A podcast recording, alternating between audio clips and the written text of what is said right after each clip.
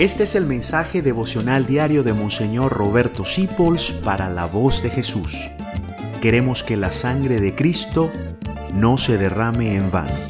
Nos dice el apóstol Santiago, y cuando el pecado dejamos que crezca, da luz la muerte.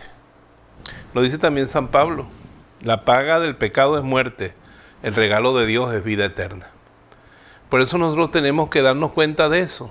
Todo pecado trae muerte, el chisme. Hay pecados que dice la gente, no, yo con esto no le hago daño a nadie. No, tú eres miembro del cuerpo de Cristo. Cuando tú te metes en pecado mortal, le quitas fuerza al cuerpo de Cristo. Traes muerte para los demás de manera mística, de manera espiritual. Pero todo pecado lleva a la muerte. Por eso debemos huir del pecado como huimos de la peste, como huimos del COVID-19. Fíjense cómo nos protegemos, no tocamos a las personas, no nos acercamos, usamos mascarilla, nos echamos alcohol.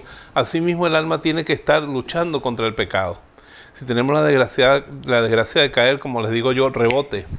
Rebote por el arrepentimiento, inmediatamente vuelva a la casa del Padre. Porque ahí dice que el pecado cuando lo dejamos crecer, cuando, cuando lo extinguimos, cuando lo hagamos, no produce nada. Pero cuando lo dejamos crecer, lo que produce seguro es alguna forma de muerte.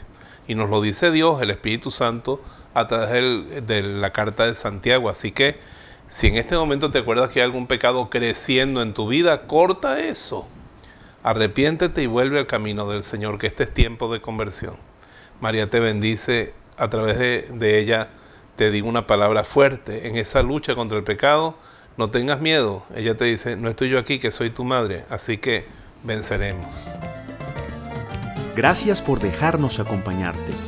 Descubre más acerca de la voz de Jesús visitando www.lavozdejesús.org.be. Dios te bendiga rica y abundantemente.